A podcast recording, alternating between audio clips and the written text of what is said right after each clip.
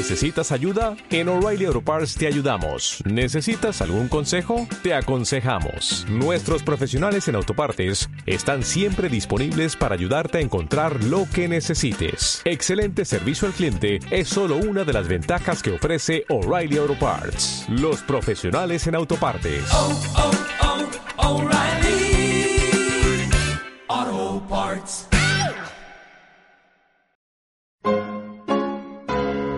Señoras y señores, Madame y Monsieur, damen y herren, prepárense porque van a vivir un momento único, una experiencia asombrosa. No es circo, no es teatro, no es magia, ni tampoco cabaret.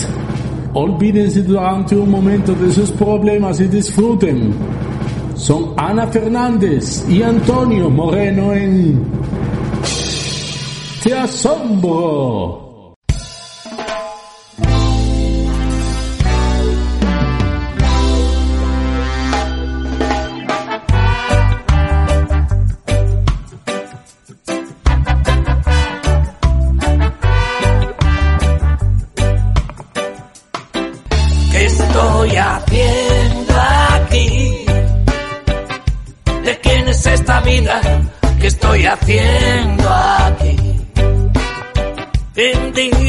prohibida, ¿qué estoy haciendo aquí? ¿De quién es esta vida? ¿Qué estoy haciendo aquí? Muy buenas, bienvenidos un día más a Te Asombro. Segundo lunes de junio, de este junio atípico, en el que, como nos va a contar Miguel Ángel Martín, ya sabéis, más conocido como Tú no mandas, caemos en la cuenta de que ya vamos por la mitad del año y de que nos han servido de poco todos los buenos propósitos, todos los ritos que hemos hecho para que este año fuese el mejor de nuestras vidas. Quedan 206 días para finalizar el año. Ahí es nada. Y seguimos enfrascados en fases. Tal día como hoy, sí que os quería contar que Bon Jovi publicó su décimo álbum de estudio Lost Highway, Autopista Perdida, muy al hilo de este año, aunque comentaron en su momento las críticas que no era su mejor disco, pero nos lo queremos traer hoy para recordarnos si realmente hemos perdido alguna autopista en este 2020. Y una no sabe si reír o si llorar, y como no es hora de ponerle hash a la pipa de la paz, he recordado el manifiesto Holsti. ¿Lo conocéis? Pues nos dice esto, veréis. Nos dice, esta es tu vida. Haz lo que te gusta y hazlo a menudo. Si no te gusta algo, cámbialo. Si no te gusta tu trabajo, cámbialo. Si no tienes tiempo suficiente, deja de ver la televisión. Si estás buscando al amor de tu vida, para. Te estará esperando cuando comiences a hacer las cosas que te gustan. Para de analizar, la vida es sencilla. Todas las emociones son bonitas. Cuando comas, aprecia cada pequeño mordisco. Abre tu mente, tus brazos y tu corazón a cosas nuevas y a la gente, porque nuestras diferencias nos unen. Pregunta a la próxima persona que veas cuál es su pasión y comparte tus sueños con ella. Viaja a menudo. Perderte te ayudará a encontrarte a ti mismo. Algunas oportunidades solo llegan una vez. Aprovéchalas. La vida es parte de la gente que conoces y las cosas que creas con ellas, así que sal y comienza a crear. La vida es corta. Vive tus sueños y alcanza tu pasión. Pues este es el manifiesto Holsti, que fue creado, como podéis comprobar por todas las cosas que nos dice, fue creado hace ya algunos años. Y sus autores son dos hermanos y un amigo suyo, y a pesar de que nos dice cosas que nos parecen imposibles, como sal, como viaja, como, no sé, eh, lo del trabajo, ¿no? Que parece que ahora estamos como estamos, bueno, pues, y aunque nos rechinen cosas, eh, vamos a ampliar el significado y quizás solucionemos esto de que nos suene raro. Vamos a ampliar su significado entendiendo que nos queda pendiente un viaje por nuestro interior y que ese es el que más miedo da. Pero hoy también está más claro que nunca otra de las cosas que nos dice que la vida es corta, porque hoy sigue siendo nuestra vida. Porque si no lo es, a pesar de lo que estamos viviendo, entonces, ¿qué nos queda? Esto que nos pasa viene dado por el azar. Esta situación en la que estamos de desescalada, de pandemia, de, posibles rebrotes, viene dado por el azar. Pero entre tanta casualidad, nosotros seguimos siendo nosotros. Así que los de asombro firmamos y adoptamos este manifiesto, aún a fecha de hoy, y os aseguramos que a pesar de estar en confinamiento desescalando, creemos firmemente que las oportunidades solo llegan una vez, así que nosotros, al menos nosotros, las vamos a aprovechar. Eso entre otras cosas, ¿eh? Y espero que cada uno de vosotros os quedéis con la parte que más os haya llegado del manifiesto, porque de verdad creo que no tiene desperdicio. Así que vamos a salir al aire y vamos a comenzar a crear, que hoy se nos presenta un programa lleno de cosas asombrosas. Os saludamos, Fran Rodríguez, a los mandos, nuestro super técnico, esta que os habla Ana Fernández Mera. Los dos os vamos a acompañar durante la próxima horita larga. ¿Y qué vamos a tener? Pues vamos a tener a Lía Marcos, una cantante jovencísima que tiene una voz espectacular y que nos va a maravillar con alguna versión que ha hecho en estos meses. Ella misma nos va a contar quién es y nos va a acercar a su talento artístico. Vamos a tener una nueva entrega de la sección Curiosidades Asombrosas de la Fotografía, en la que nuestro colaborador, el Rey Lagartón, nos hará llegar la fotografía a nuestros oídos, narrando lo que se ve y lo que no se ve, que eso es lo más interesante, en el asombroso caso del primer selfie de la historia. Quedaos aquí con nosotros en nuestra sintonía porque os va a encantar. Vamos a tener también a Miguel Ángel Martín. Os lo acabamos de citar. ¿Eh? más conocido como Tú no mandas. Y nos va a contar, pues eso que os decíamos, la cantidad de cosas que ha hecho como todos los años para que este 2020 fuese el mejor año de su vida. ¿Y qué ha pasado? Pues que hemos tenido esto. Nos veremos muy pero que muy reflejados en este mini monólogo, mini monólogo. Ya me contaréis. Y hoy estrenamos sección, hoy estrenamos sección otra vez, de la mano de Ana que es una escritora valenciana con ella nos vamos a adentrar en el mundo de los microrelatos de misterio o de tensión, ya lo veréis. Microrelatos que ella misma escribe y que aquí en Te Asombro vamos a tener el lujo de escucharlos en la voz de su autora. Ya sabéis que los oyentes más fieles de este programa, ya sabéis que esto de escuchar lo escrito en, en la voz de los autores a mí es una cosa que me encanta. Además, pues lo que os decía con misterio, generando tensión.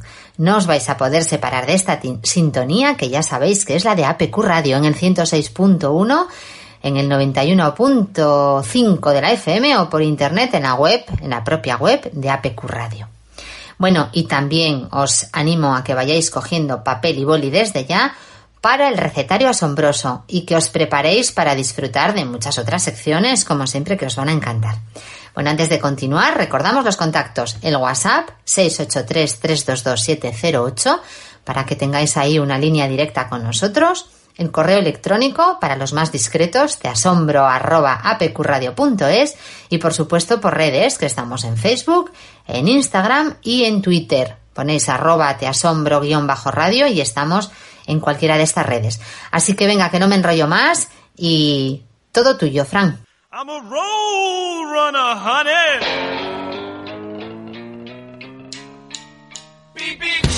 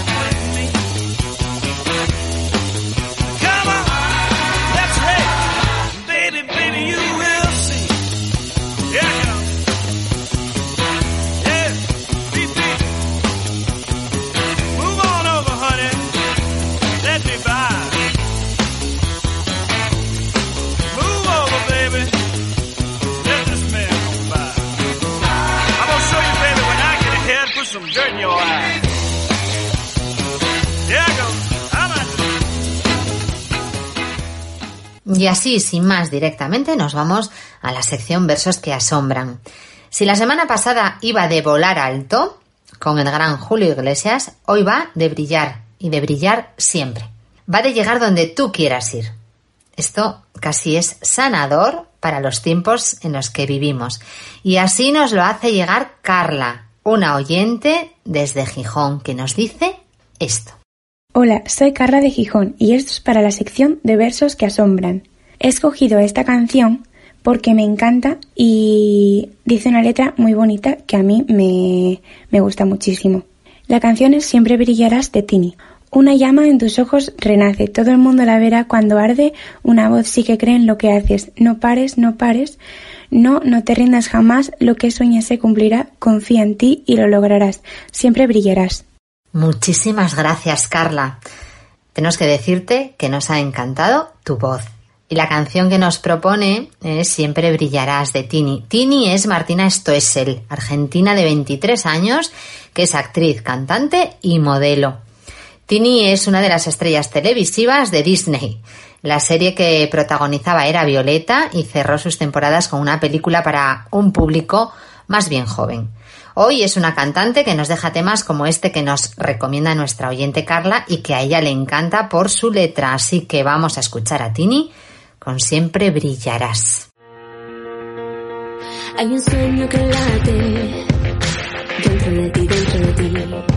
No te.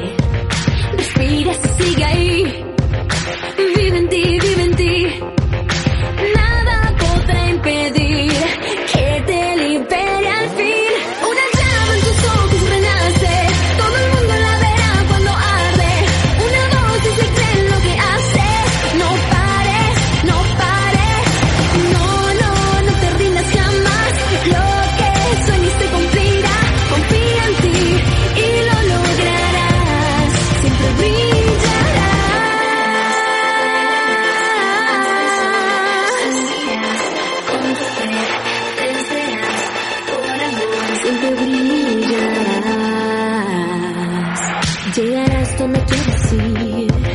Lejos, lejos.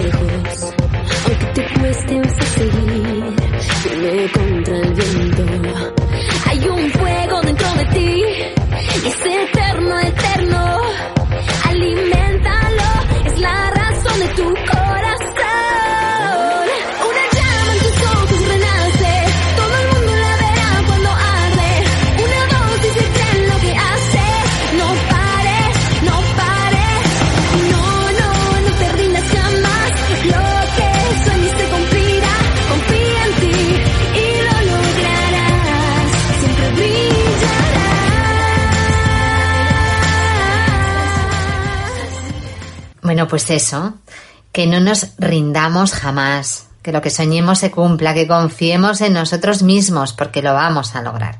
Y así ponemos fin a esta sección por hoy. No sin antes recordaros que seguimos recogiendo versos que os asombren y que para ello nos tenéis que mandar una nota de voz al 683-322-708 diciendo vuestro nombre, la canción que os gusta, el verso que os asombra y por qué os llega dentro y os engancha.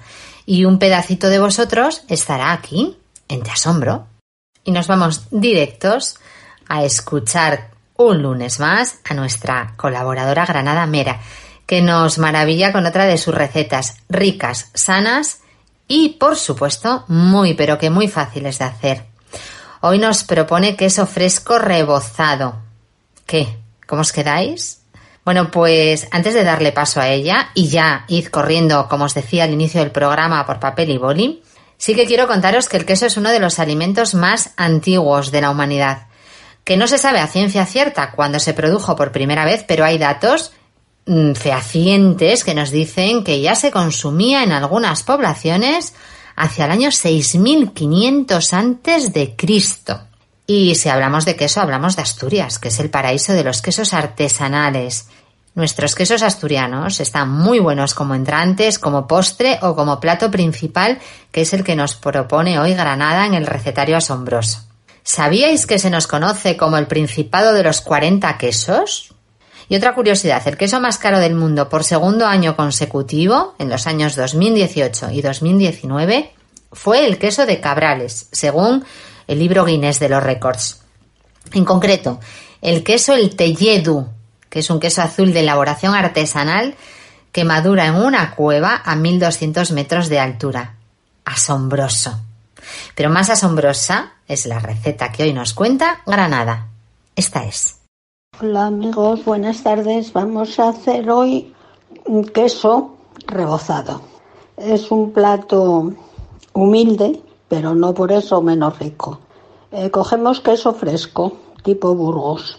Lo cortamos en unas lonchas más o menos de 2 centímetros o 3 y lo envolvemos en harina y huevo batido. Lo freímos y lo vamos poniendo en un, en un plato. Luego hacemos, yo hoy puse una fritada, cebolla, ajo puerro, pimiento verde, pimiento rojo y tomate, en ese orden. Lo freí bien, bien, muy pasadino, muy pasadino, y así lo, lo serví así con un poco de queso rallado por encima, queso de gamoneo. Y bueno, está muy bueno. Vamos a ver si os gusta. Venga, buenas tardes.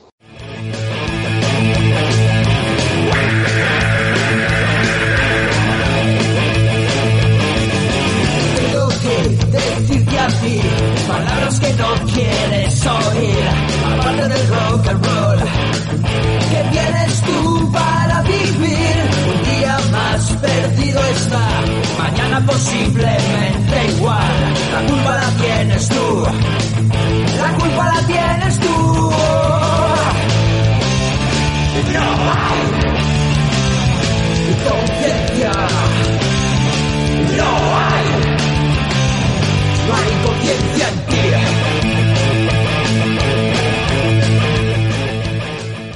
Hoy dedicamos la sección Ella te asombra a una mujer, a una mujer que hace nada fue su cumple, 22 añitos. Feliz, buena gente, cariñosa, solidaria, responsable y gran artista. Nuestra Ella te asombra de hoy es una enamorada del arte. Lo defiende como oficio y una de sus aficiones es compartir sonrisas que duren para siempre. Afirma el secreto para el éxito es la concentración total. A pesar de que hace poco que se ha pasado a la veintena, tiene una banda de trovadores en la que se mezclan su enigmática y personal voz con el sonido contundente de los músicos ya veteranos que la acompañan. Nuestra Ella te asombra de hoy tiene el perfil perfecto para nosotros y es Lía Marcos Rojo. ¿Queréis escucharla a ella directamente presentándose? Pues esta es Lía. Hola, muy buenas tardes. Bueno, pues yo soy Lía Marcos de Gijón y pues actualmente estoy estudiando diseño gráfico en Avilés, en la Escuela Superior de Arte del Principado. Pero una de mis grandes pasiones o mi principal hobby es la música.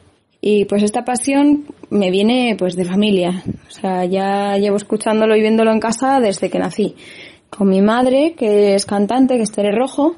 Y también pues mi padre eh, me ponía cuando yo era pequeñita eh, muchas canciones de country, de jazz, blues y otros estilos, ¿no? Y bueno, cuando no estaba con mis padres, que ya estaban trabajando, pues me quedaba con mis tíos y más de lo mismo, ¿no? Me ponían bossa, funk, entonces siempre he tenido una gran variedad musical, o sea, siempre he estado escuchando música de diferentes estilos y, bueno, pues eso también influye. Y luego a partir de los cuatro años, si no recuerdo mal, eh, también empecé a, ir a una academia de música para aprender a tocar el piano, aprender lenguaje musical y ir a coro, ¿no? Para empezar un poco a, cantar y a afinar y aprender eh, cosas técnicas de la música. Qué bonita. Ya veis que todas las personas tienen su historia. ¿Y sabéis qué? Que yo creo que las historias de éxito empiezan por esfuerzo. Lía nos acaba de contar que desde los cuatro años ya se metió en la parte técnica de la música, como ella dice. Casi todas las historias de éxito tienen apoyos emocionales. Es otra de las cosas comunes. En el caso de Lía, El apoyo emocional venía por parte de sus padres y de sus tíos. Su madre, Tere Rojo, también fue un ejemplo para ella y sigue siéndolo. Tere es también muy conocida en el mundo de la canción asturiana, así que yo espero tenerla algún día en Te Asombro. Casi que desde aquí le lanzo el guante. Y su padre y sus tíos han sido para ella un apoyo indirecto importantísimo, con esas inmersiones musicales en todo tipo de estilos que nos acaba de contar. Eso va dibujando el camino a la excelencia y lo va dibujando desde el disfrute y desde la ilusión. Bueno, ha llegado el momento de escucharla y de asombrarnos. Lía nos cuenta a continuación y nos canta un temazo de Bruce Springsteen, que bueno, yo me derrito con Bruce. Ese temazo es Dancing in the Dark. Os va a dejar emocionados, no, lo siguiente. Así que la escuchamos. Bueno, pues además de haber estado durante este confinamiento haciendo algún vídeo musical con The Wave Transfer Band, con Bobby García y con la Escuela Musical Los Adioses, que es donde estudio música actualmente, eh, el año pasado concretamente también hacía alguna actuación con Jazz a Little y eh, también con Guillán Álvarez para alguna presentación de un libro. En concreto, en noviembre hicimos eh, una actuación para Carlota Suárez García y su presentación del libro de La tumba del rey. Y nada, aquí tenéis eh, Dancing in the Dark, que es un original de Bruce Springsteen y nuestra versión. Espero que os guste.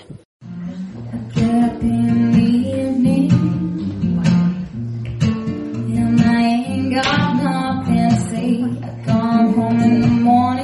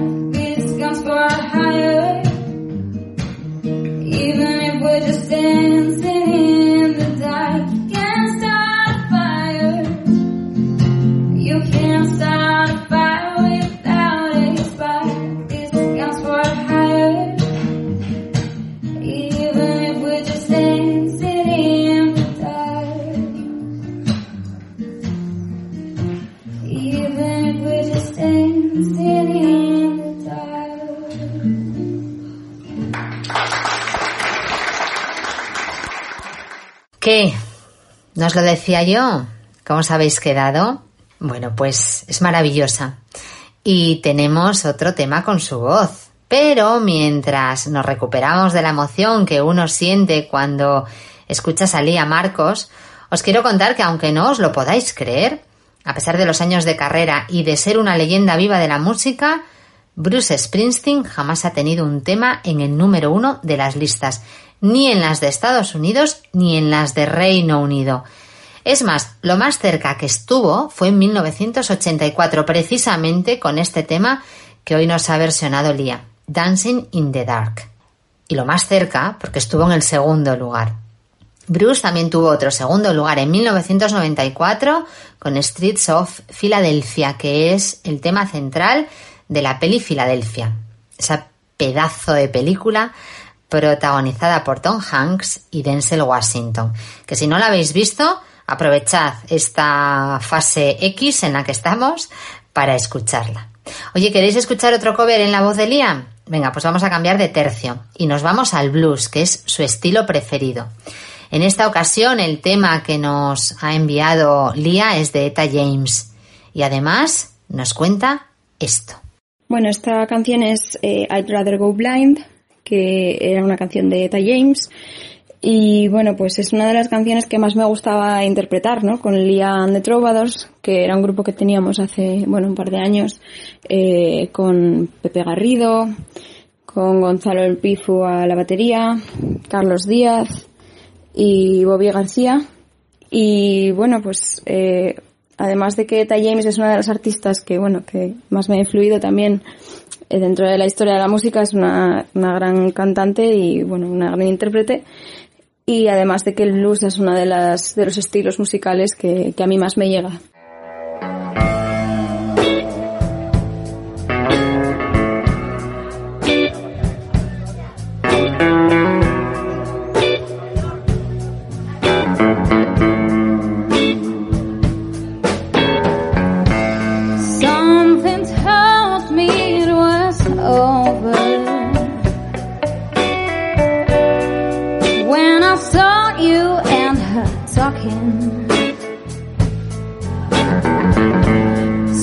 and deep down in my soul said, cry girl.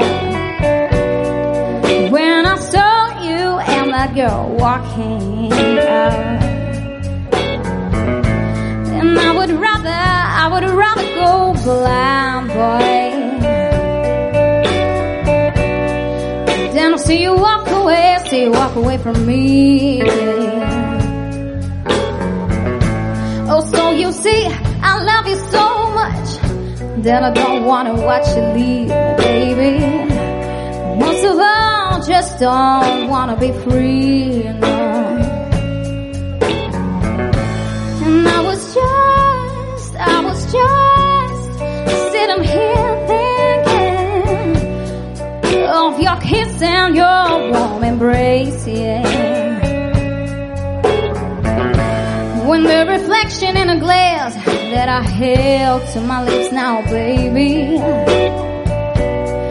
Reveal the tears that were on my face. Yeah.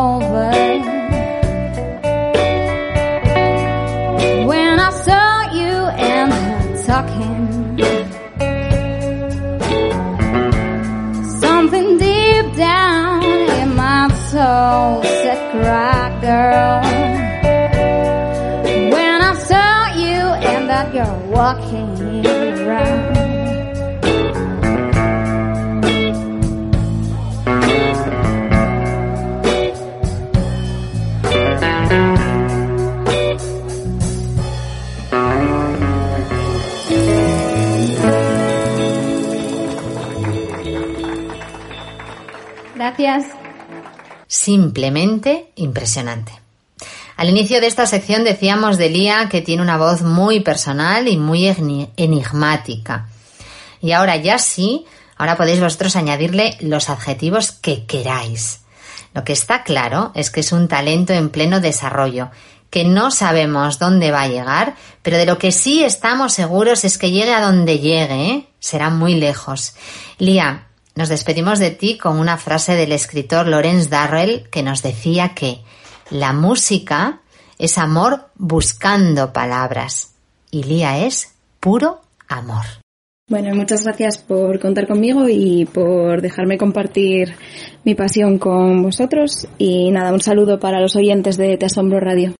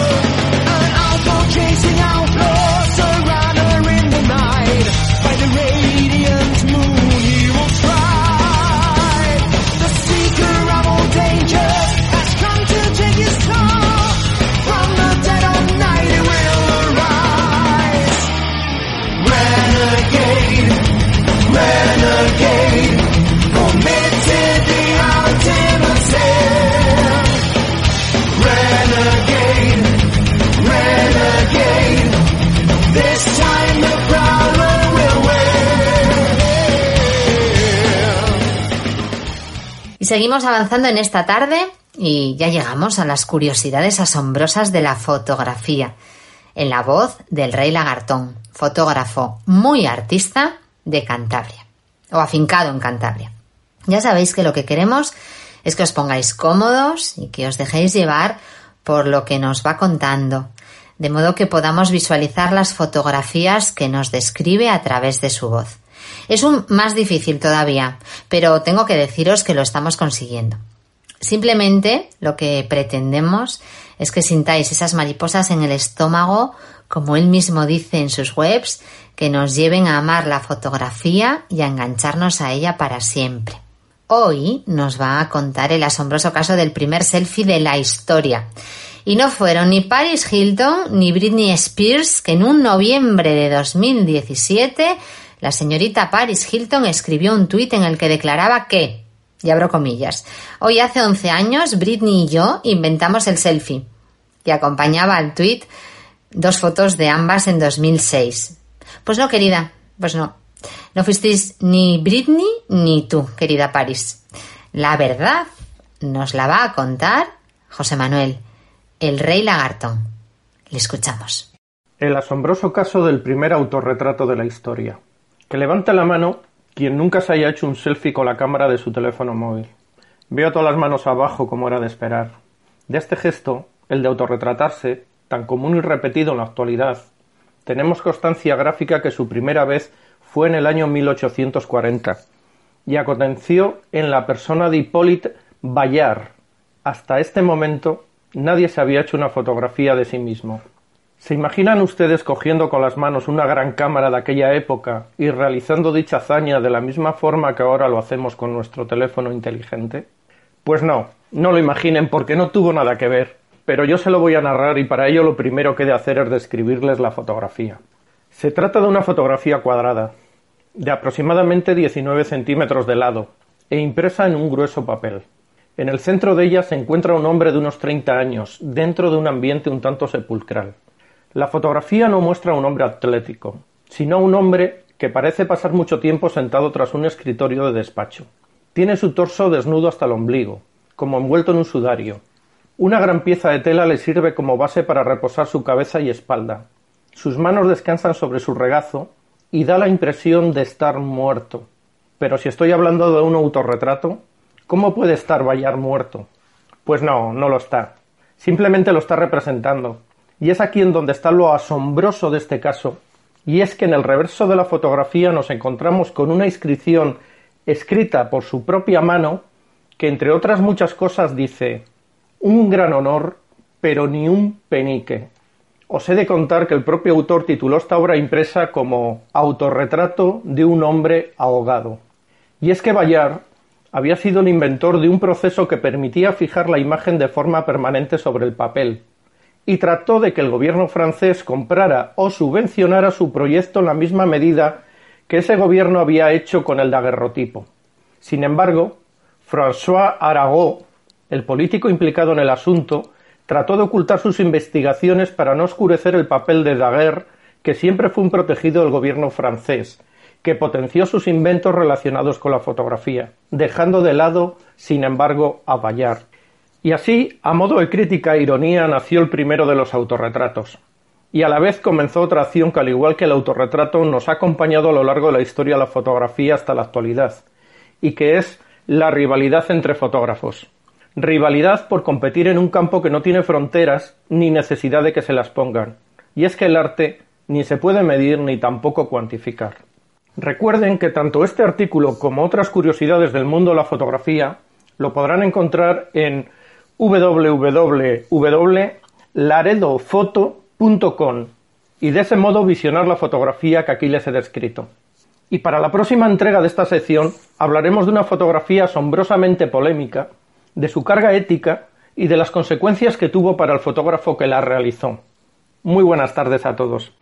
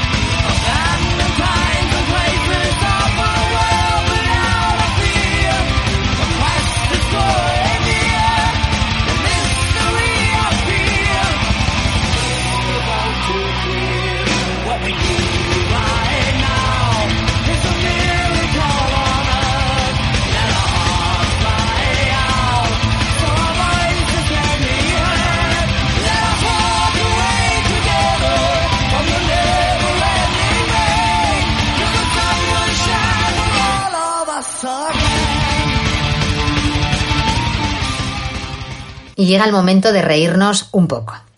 Hoy volvemos a tener un audio que nos ha enviado Miguel Ángel Martín, también conocido como Tú no mandas, siempre lo decimos así, que es este actor malagueño que se ha hecho famoso por su diario en este confinamiento.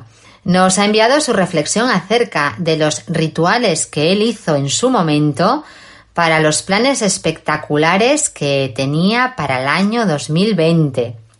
Seguro que lo que nos ha enviado y que vais a escuchar en estos momentos nos ha pasado a todos. Y nos vamos a ver muy reflejados, que ese es el éxito de, de Tú no mandas, que narra cosas tan cotidianas y tan reales que nos están pasando a nosotros y lo hace con ese humor blanco, con ese humor para todos los públicos que nos encanta. Así que esperamos que se, nos, que se os escape en carcajadas, seguro que sí, yo estoy convencida de ello, y vamos a ver ¿Qué nos cuenta?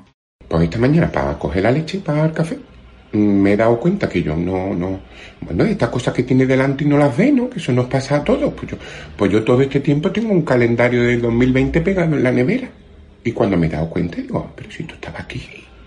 Mm, se había quedado en el mes de abril. Yo no había pasado la hojita de los meses. Porque claro, como no he tenido planes, como no he hecho nada, como parece que el tiempo no ha pasado, pues yo no he pasado la hojita de los 20. Al principio iba a coger el calendario y lo iba a tirar y, y 2020, 2020, que, que, que, pase ya el 2020. Y después me he acordado, digo, ¿qué de cosas le pedimos al 2020 que no nos ha dado ni una? Bueno, nos ha dado muchas cosas, pero otras diferentes, ¿no? Se ve que nosotros teníamos grandes planes para el año, pero la relación no era recíproca. El año tenía otros planes para nosotros. Eso a veces pasa en las relaciones, fíjate. Pues 2020 no lo ha metido, no lo ha metido, no lo ha metido. Y después he dicho yo, tantas cosas que yo hice para pa, pa, pa, traer la fortuna, el trabajo y el amor en el, al 2020, eso no sirvió para nada. Eso no sirvió para nada. ¿Yo para qué me tomé las 12 uvas? No, a mí que me devuelvan unas pocas, porque se supone que las 12 era una para cada mes del año. ¿Qué pasaba con las de marzo, abril, mayo, junio y lo que nos quede? Esas uvas, ¿qué pasa? ¿No me las tomé yo bien? ¿No las mastiqué? ¿Yo para qué puse un- una sortijita de oro en la copa? ¿Eh? En Nochevieja. ¿Para qué? Para nada, porque ahora el oro lo voy a necesitar para empeñarlo y sobrevivir un poco, ¿no? Yo para qué puse la maletita en la puerta, ¿eh? que se supone, no, si pones la maletita en la puerta, pues viaja. Ajá. Willy Fox, que voy a ser yo en el 2020. Si yo no me, yo no he estado más tiempo encerrado en mi vida, que puse la maletita al revés. No. Yo para qué tiré aquella moneda así de espalda en la fuente aquella pedí un deseo. O un cometa, pide un deseo. Yo pedí deseos, no se han cumplido ninguno ni se van a cumplir. Los ritos me parece que algo también hay que cambiar. Los ritos hay que modificarlo, porque de repente el universo dice crack y hace lo que él le dé la gana. Así que los ritos me lo voy a ir replanteando también.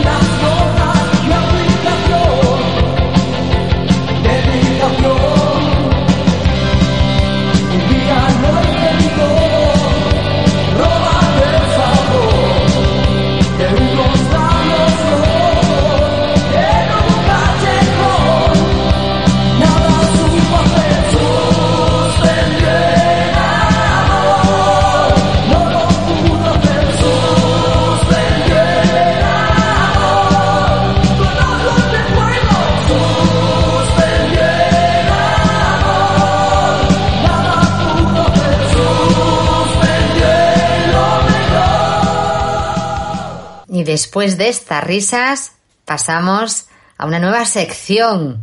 Aplausos, aplausos, aplausos, aplausos, porque estrenamos sección.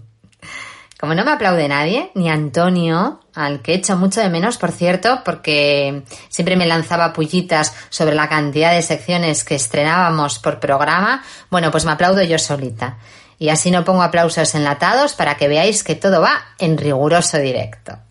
En fin, bueno, que retomando el tema, que hoy doy paso a una nueva sección destinada a la literatura de la buena, a la de las novelas que crean tensión en sus lectores. Esto de crear tensión responde a ese objetivo de cautivar al lector y esa es una de las cosas que más me apasionan a mí de la radio. Poder cautivar durante un ratito a mis oyentes. No aburriros, arrastraros de alguna manera a nosotros. Bueno, pues esto de crear tensión para un escritor es un recurso. Es una manera de que el lector juegue con el escritor a adivinar lo que va a pasar. Es una invitación a que participe y que la sorpresa o el asombro finales aparezcan ya sea por un ¡ay! No me lo podía ni imaginar. O ya sea por un ¿ves? Ya lo sabía yo. Bueno, pues llevamos mucho tiempo queriendo traer esto a Te Asombro y por fin lo hemos conseguido. Y lo vamos a hacer de la mano y de la voz de la mejor. Ella es de Valencia y es polifacética. Y os puedo decir que la conocí personalmente hace unos pocos años, tampoco muchos, en una formación en Valencia en la que ambas nos especializábamos en comportamiento humano. No sé cómo, pero fue mirarnos, conectar y reírnos muchísimo. Y ya sabéis que siempre os digo que eso de que a mí alguien me haga reír, de verdad que no hay dinero que, que lo pague.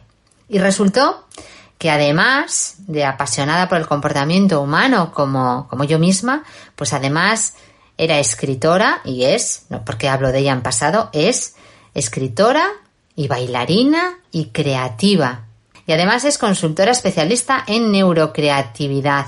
Pero lo que más me gusta de ella es su faceta de escritora y profesora de talleres literarios. Ha publicado libros de relatos, de poesía, de haiku, por los que ha recibido muchísimos galardones. Y ella es Ana Añón. Ana es de esas personas que sospechan que a veces los seres humanos fingen en sus relaciones con los demás y consigo mismos. Y también, a veces, sus sospechas se convierten en realidades, pero no pasa nada porque ella se rearma reaprendiéndose.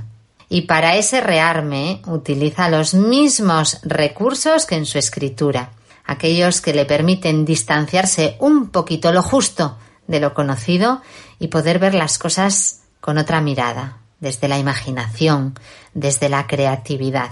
Ana es capaz de escribir de 17 sílabas en 17 sílabas, y esto no todo el mundo lo puede hacer, y puede con ello transmitirte una historia completa.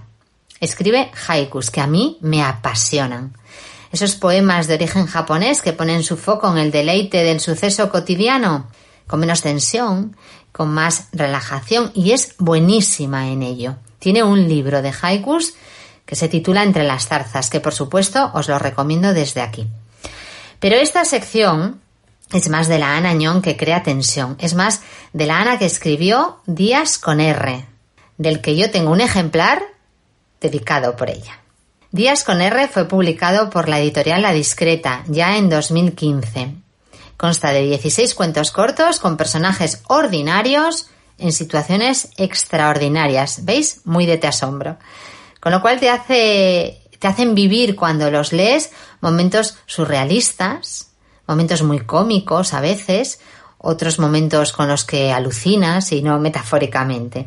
Porque Ana tiene esa habilidad de unir lo cotidiano con lo surreal y tiene una rara capacidad para lograr que sus relatos sean muy entretenidos y a la vez con una gran capacidad transformadora, porque nos crea la tensión necesaria para estar atentos escuchándola o leyéndola y para después transformarte un poquito.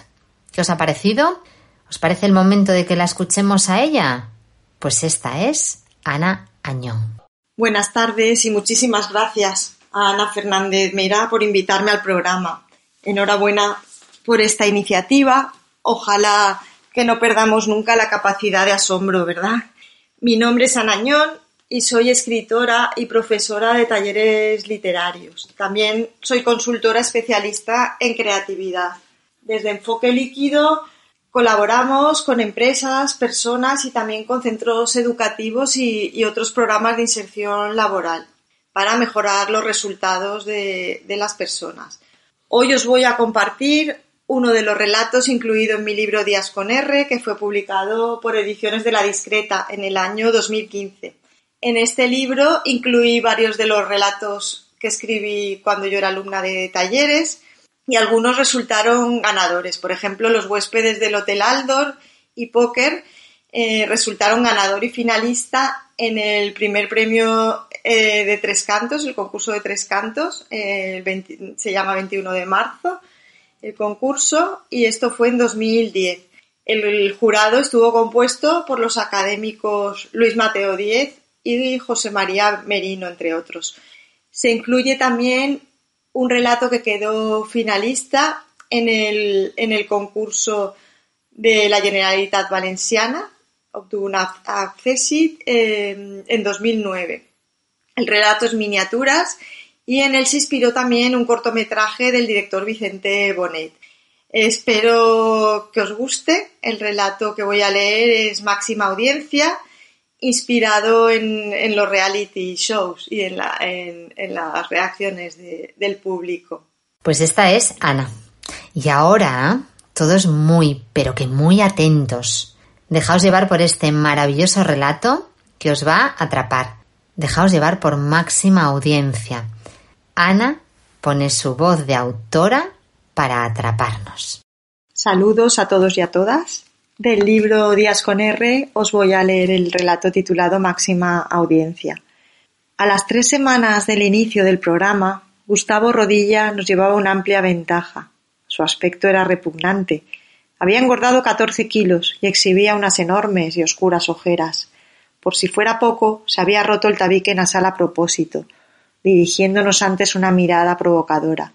Era un bruto, y habríamos temido convivir con él, de no ser porque las reglas del programa prohibían tener contacto físico con el resto de participantes. Casimiro, Paracuellos y yo apenas habíamos cambiado de aspecto. Comíamos como cerdos, pero no se nos ocurría qué más hacer. A ratos charlábamos por necesidad, arriesgándonos a ser penalizados. Antes de firmar el contrato, nos mostraron un vídeo de una televisión francesa, donde un tío se cortaba un dedo en directo ante sus contrincantes sin que los responsables del programa pudieran hacer nada. La audiencia subió varios puntos y por supuesto no lo suspendieron, sino que continuaron mostrando las reacciones de los concursantes y los SMS de los espectadores animándoles a continuar. No sé si trataban de alertarnos de las consecuencias o nos estaban sugiriendo algunas posibilidades de triunfo. Pero después de esto éramos conscientes de que tendríamos que afrontar complicadas situaciones durante los cuatro meses que iba a durar el programa. El plató simulaba ser una casa real, pero con muchas deficiencias.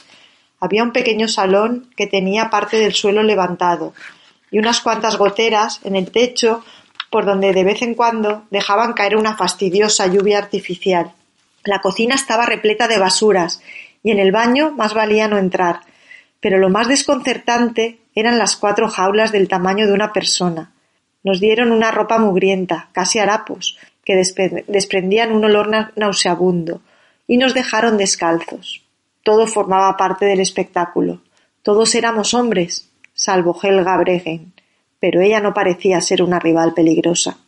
Cuando entró en el plató, lo primero que pensé, al ver su aspecto delicado, fue que no tardaría en rendirse, Helga se aisló de nosotros desde el primer momento, ocupando uno de los rincones del salón donde se pasaba las horas anotando cosas en su libreta. Era sigilosa y reservada, además de tener un gran autocontrol. Como fue la primera en elegir el material de supervivencia, escogió las cuchillas, único utensilio peligroso que incluía el lote, y se rapó el pelo y las cejas. Por suerte allí no había espejos. Helga optó por comer lo indispensable, Alguna vez la vi apuntar en su libreta el peso de los alimentos y jamás comió una pieza completa. Poco a poco su cuerpo fue menguando y su rostro se transformó en un globo viejo y deshinchado, con dos ojos tristes adheridos.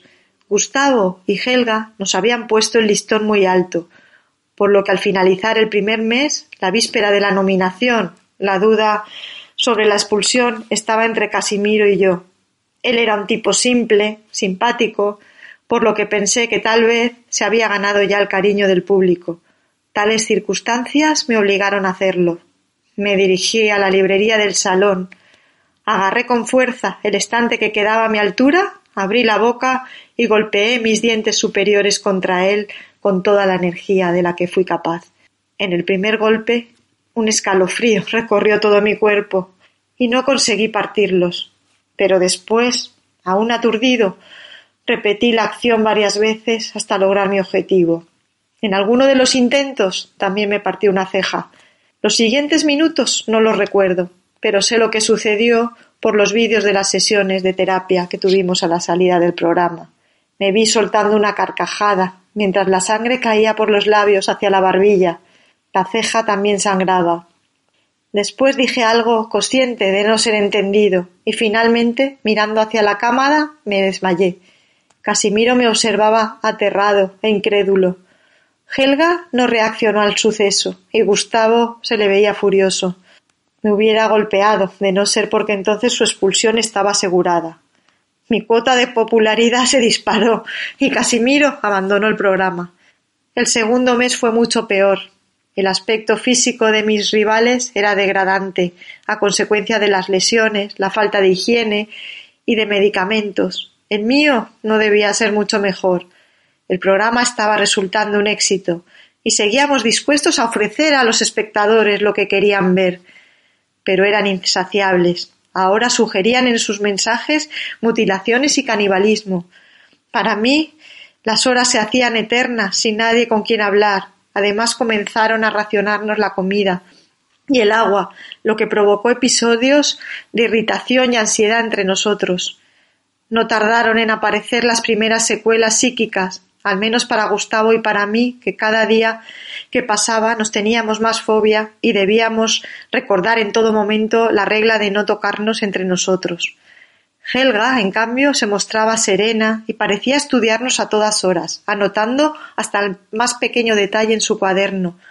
Los responsables del programa dejaron a Gustavo llegar al límite. Creo que como les daba juego, no, que, no estaban dispuestos a perderlo. En varias ocasiones tuve que protegerme de él. No parecían importarle las normas y su mirada ya no era la de un hombre. Yo debía estar al acecho, si no quería salir herido. Intentaba no dormirme y comencé a notar la pérdida parcial de la razón, a la vez que empecé a desarrollar nuevas habilidades, como la capacidad de ver en la oscuridad o olfatear la llegada de la comida. Una noche que Gustavo estaba muy nervioso, gruñía y aullaba sin parar, entraron varios hombres y pude ver cómo le inyectaban algo en el brazo antes de meterlo en una de las jaulas. Nunca volvió a ser el mismo. Por su estado de mansedumbre, creo que le siguieron administrando sedantes por la noche. Estaba fuera de combate. Desde que enjaularon a Gustavo, Helga me examinaba desde su rincón, más atenta que nunca. Yo comencé a preocuparme por una herida en mi brazo que no cicatrizaba. Creo que tenía fiebre por culpa de esa molesta lluvia a la que nos sometían, pero mis recuerdos son muy vagos. En la segunda entrega de material trajeron un mechero, y Helga, antes de que yo llegara a la caja, se abalanzó sobre él con una actitud impropia de ella. Corrió hacia su rincón, se sentó en el suelo y permaneció observándome unos momentos. Después se aseguró de que yo la miraba, encendió el mechero y prendió su camiseta. Mientras las llamas la abrasaban, grité desesperado, mirando hacia la puerta que nos separaba de los otros estudios. No reaccioné lo bastante rápido, por culpa de la fiebre, supongo, Helga también gritaba, pero nadie apareció. Corrí hacia ella y la abracé, tratando de apagar el fuego con mi cuerpo. Pero en contra de lo que esperaba me miró con unos ojos muy fríos y me susurró al oído Estás expulsado. ¿Qué esperaba que hiciera? Sus palabras despertaron a la bestia. La agarré por las piernas y arrastré su menguado cuerpo hasta la jaula de Gustavo. Después introduje sus brazos y piernas entre los barrotes y mientras ella pataleaba y gemía, la sujeté contra la reja y aguanté todo el tiempo que duraron sus convulsiones. Gustavo hizo el resto. Estaba hambriento.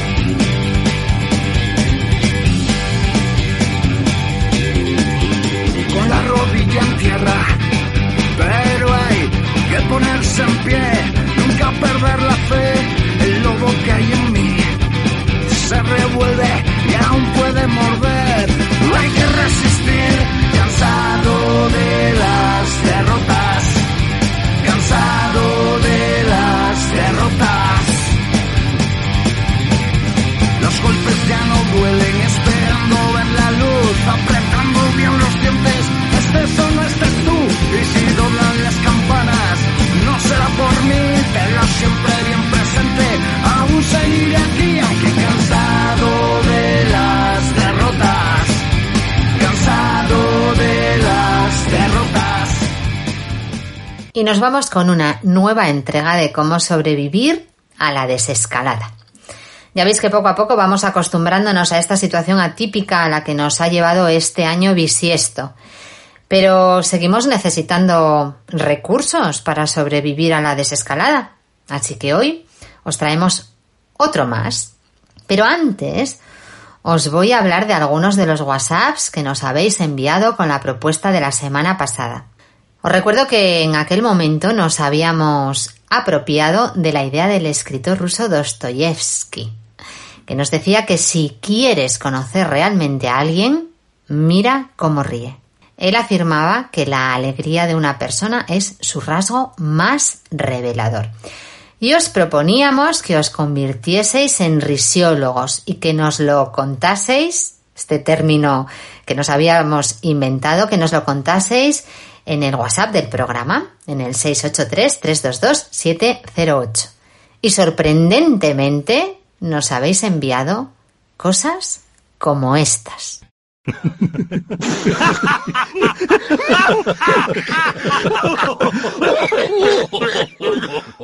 Bueno, pues ya veis qué asombrosos sois nuestros oyentes. La verdad es que la propuesta del programa lo que consistía era, bueno, que nos describieseis un poco las risas.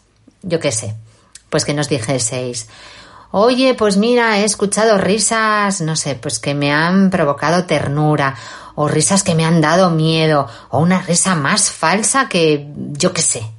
Bueno, pero lo que nos hemos encontrado o lo que vosotros nos habéis enviado han sido risas de este tipo. Y la verdad es que la risa contagia. Y gracias a estos audios que hemos recibido, nos hemos reído nosotros un montón. Bueno, pues la propuesta de esta semana, de este lunes día 8 de junio, para sobrevivir a la desescalada de hoy, la vamos a retomar de la de hace ya algunos programas en el que os proponíamos que os acordaseis y anotaseis algún recuerdo feliz de vuestra infancia. Porque os decíamos que aparte de la felicidad que te va a embargar recordando qué cosas nos hacían felices en nuestra infancia, sirve para entrenar el cerebro. Porque en aquellos momentos os decíamos que a esta técnica se la conoce como repetición espaciada y consiste en repasar periódicamente y por supuesto contarlo, no vale solo dejarlo en la memoria como un repasito, sino que tengo que contárselo a alguien, tipo las batallas del abuelo. ¿eh? Bueno, pues repasar y contar aquellos momentos que fueron felices para ti. Os digo que ya os lo había propuesto, pero que os lo vuelvo a traer para, por un lado, trabajar esa repetición espaciada otra vez, que no nos viene mal, y por otro, porque desde aquel programa nos han ido llegando vuestros recuerdos felices. Tenemos un listado y os voy a contar algunos de los que de los que nos habéis mandado y con los que yo personalmente me siento muy identificada. Y de paso, a ver si os dan pistas para, para vuestros recuerdos felices. Mira, algunos de los que nos habéis escrito. Usar los jerseys para marcar la portería. Jugar al tenis contra la pared de mi casa. Las pegatinas de rasca y huele. Jugar a palabras encadenadas en los viajes de coche, en los viajes largos. Otro oyente nos dice cuando se te caía un diente y lo metías debajo de la almohada con toda tu ilusión. O coger renacuajos en una charca. ¿Qué os parecen estos recuerdos felices? ¿Compartís alguno? Yo la verdad es que todos. Y a pesar de que el listado era mucho más amplio, pues me he quedado con los que a mí me llegan o me han llegado un poco al alma. Es más, en cuanto acabe el programa, me voy a coger una raqueta de tenis y una pelota que tengo perdidas por algún sitio de mi casa y os digo de verdad que me han entrado unas ganas grandísimas de ponerme a jugar contra una pared como hacía antes, cuando yo era chiquitilla. Lo recuerdo y con muchísima emoción. ¿Y vosotros? ¿Qué recuerdos tenéis? ¿Nos los contáis?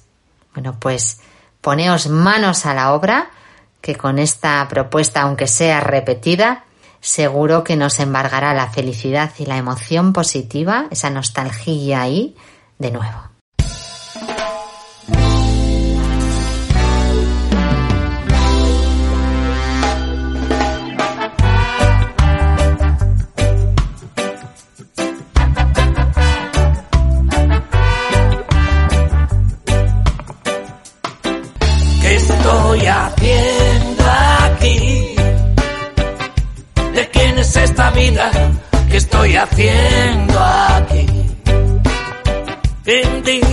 Prohibida que estoy haciendo aquí.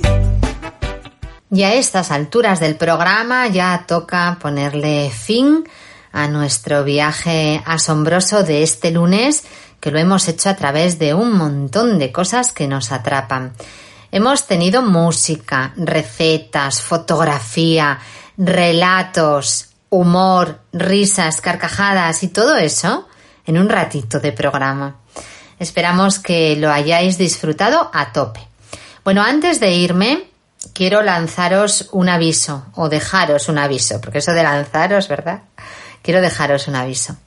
El mes de junio será el último en el que emitamos Te Asombro a lo de esta temporada, ¿vale? Julio y agosto de este 2020 vamos a aprovecharlos para confinarnos, pero bueno, para confinarnos de otra manera. ¿eh? Vamos a aprovecharlos para descansar y para volver en septiembre con más fuerza, con más contenidos y seguramente que con mi compi Antonio, mm, que esperemos que no se nos quede en Soria. Pero eso será dentro de tres programas, ¿eh? que de momento vamos a seguir a tope con lo que nos queda de junio. Así que el próximo lunes os esperamos aquí de nuevo. Mientras llega, pues nos encanta que nos contéis cosas al 683-322-708. También nos vale que nos las contéis por correo electrónico de asombro.pqradio.es y por supuesto que en nuestras redes sociales compartáis, nos, nos deis likes, nos sigan vuestros amigos, que ya sabéis que es arroba te asombro radio en Facebook, en Instagram y en Twitter. Y como todos los lunes, al finalizar, os vamos a dejar tres razones por las que tenéis que volver a sintonizarnos el próximo día. La primera, porque en Te Asombro movemos y unimos mundos. La segunda, porque los Te Asombro queremos inundaros de arte y de optimismo. Y la tercera, y la más importante, porque os queremos un montonazo. Así que muchos, muchos, muchos besos y nos vemos. ¿De quién es esta vida que estoy haciendo aquí?